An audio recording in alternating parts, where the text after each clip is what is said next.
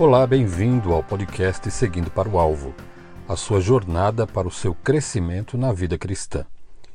Eu sou José Carlos Bento e é um privilégio muito grande tê-lo aqui ouvindo esta série que estamos fazendo de estudo na palavra meno, termo em grego que significa permanecer, residir, manter. E você vai ser muito abençoado, sem dúvida nenhuma, principalmente no episódio de hoje que é o terceiro sobre este termo, esta palavra no Novo Testamento grego, muito importante. Então, neste episódio, continuamos nosso estudo da palavra meno, que significa permanecer, residir ou manter. O uso dessa palavra no Novo Testamento grego é importante para descrever o relacionamento entre todo crente e Cristo, em que a permanência do crente em Cristo e de Cristo nele é elucidada através do entendimento de Meno. Nos episódios anteriores deste estudo, estabelecemos o significado de Meno através do exame de seus muitos usos nas Escrituras, o que nos ajuda a entender que a palavra denota uma permanência de algo ou de alguém que permanece ou reside. Esse entendimento é da maior importância por causa dos ensinamentos errantes que circulam hoje na igreja. Ensinamentos que afirmam que um crente deve praticar certos princípios mentais para permanecer ou estar em Cristo. No episódio anterior, focamos em Meno para mostrar a permanência do relacionamento de um crente com a palavra de Deus. Nossos textos foram retirados do Evangelho de João, capítulos 5 e 8, onde o próprio Jesus enfatiza a importância do relacionamento de um crente com a palavra de Deus. Em João 8:31, ele afirma que o crente genuíno é aquele que permanece em sua palavra. Por outro lado, em João 5:38, ele descreve os incrédulos como aqueles que não têm a palavra de Deus habitando neles.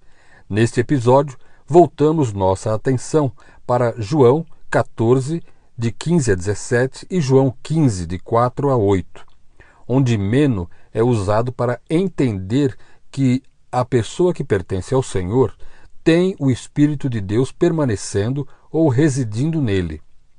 João 14, de 15 a 17. Se me amais, guardareis os meus mandamentos, e eu rogarei ao Pai, e ele vos dará outro consolador, a fim de que esteja, meno, para sempre convosco.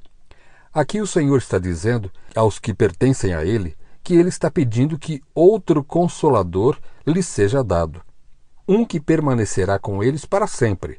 A palavra esteja é a nossa palavra de estudo, meno. A palavra outro é a palavra grega alon, que significa outro do mesmo tipo.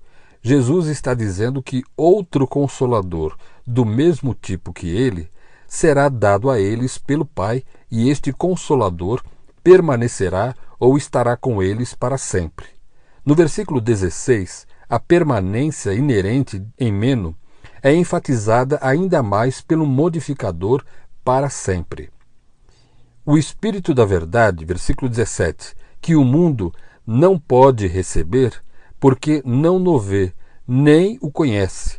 Vós o conheceis, porque ele habita, meno, convosco e estará em vós.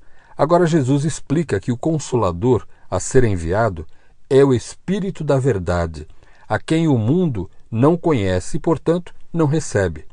No entanto, esse Espírito da Verdade está atualmente, no momento em que Jesus fala, permanecendo ou ficando ao lado deles, e no futuro permanecerá ou habitará neles.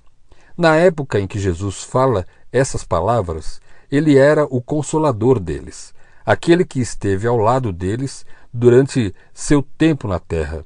Mas aqui ele lhes dá entendimento de que depois de ascender, subir ao Pai, esse outro consolador do mesmo tipo passará a permanecer e a habitar neles. Novamente a ênfase está na habitação e permanência do Espírito da Verdade dentro do crente. João 15, de 4 a 7, versículo 4: Permanecei, meno, em mim, e eu permanecerei em vós. Como não pode o ramo produzir fruto de si mesmo e não permanecer, ou melhor, se não permanecer, meno, na videira, assim nem vós o podeis dar, se não permanecerdes, meno, em mim. Em João 15, Jesus continua sua apresentação da permanência. A compreensão desta passagem vem do entendimento da frase habite em mim. Jesus diz que, como o ramo da videira não tem capacidade para produzir frutos somente de si, nem eles, os crentes, são capazes de produzir frutos, a menos que permaneçam ou estejam no Senhor. O ramo que permanece na videira é apresentado como tendo a vida da videira, fluindo através dela, o que causa a produção de frutos. Mas o ramo improdutivo, que pode ser anexado à videira, é descrito como não permanente na videira. Efésios 1, de 3 a 14. É um texto muito interessante, porque fala sobre Cristo estar em nós. Então, assim que for possível, leia Efésios 1, de 3 a 14. Versículo 5: Eu sou a videira, vós os ramos. Quem permanece, meno, em mim, e eu nele, esse dá muito fruto, porque sem mim nada podeis fazer. Baseado na verdade apresentada no versículo 4, em que Jesus diz que o que habita ou permanece em mim está produzindo muitos frutos, a palavra permanecei é a atual forma no particípio de meno, que expressa uma condição contínua.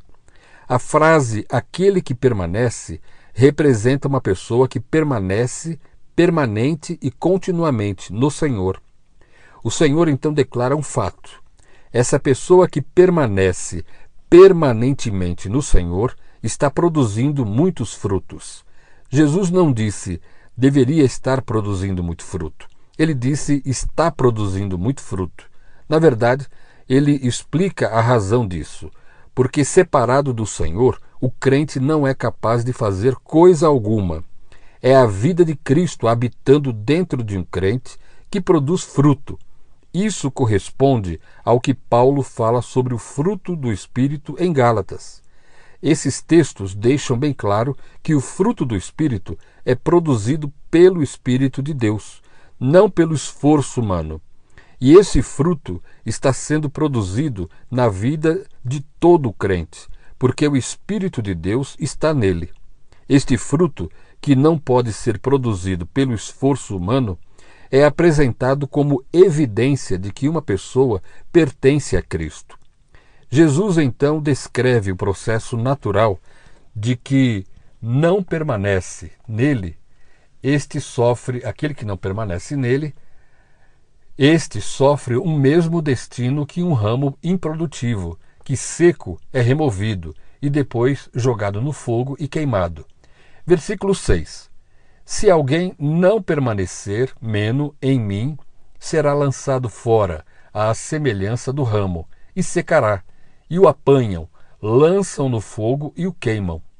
Versículo 7: Se permanecerdes, meno, em mim, e as minhas palavras permanecerem, meno, em vós, pedireis o que quiserdes e vos será feito. Jesus termina sua descrição do relacionamento entre ele e seus verdadeiros discípulos, ramos, dizendo que se o Senhor está habitando em uma pessoa, e as palavras do Senhor estão nela, o que quer que essa pessoa peça, isso acontecerá a ela. Essa garantia é baseada em duas coisas. A pessoa tem o Espírito de Cristo e a palavra de Cristo permanente, residente ou residindo nele. Quando uma pessoa está pedindo ao Pai em oração, enquanto está sob a influência do Espírito de Cristo e está orando de acordo com a palavra de Deus, o Senhor garante que o que a pessoa pede acontecerá. A palavra de Deus ensina que uma pessoa pertencente a Cristo tem o Consolador, o Espírito da Verdade, habitando e permanecendo nele. A palavra meno não descreve um crente que tem o Espírito de Deus nele habitando no momento e em seguida não tem sua presença permanente no momento seguinte. Pelo contrário, um crente genuíno mantém continuamente o espírito da verdade, permanecendo nele. Isso não é uma qualificação, mas é uma evidência de que alguém realmente pertence a Cristo, para que o Espírito de Deus habite em alguém. Um crente genuíno nunca experimenta a condição de não ter o Espírito de Deus permanente. O Espírito da Verdade não existe em um momento e se vai no próximo. O Espírito de Deus que permanece está em permanente relacionamento com o crente, assim como a videira com os ramos. No próximo episódio, continuaremos o nosso estudo de Meno, em 1 João capítulo 2, enfocando as evidências daqueles que permanecem ou estão no Senhor. Especificamente estudaremos a apresentação de que aqueles que pertencem a Cristo não abandonarão a verdade, nem sairão do corpo de Cristo. Meno, M-E-N-O, é a ortografia em fonte portuguesa da palavra grega meno. E eu espero você no próximo episódio de Seguindo para o Alvo. Não perca! Continuaremos estudando a palavra meno, como aparece no Novo Testamento grego. Conto com a sua participação. Até lá!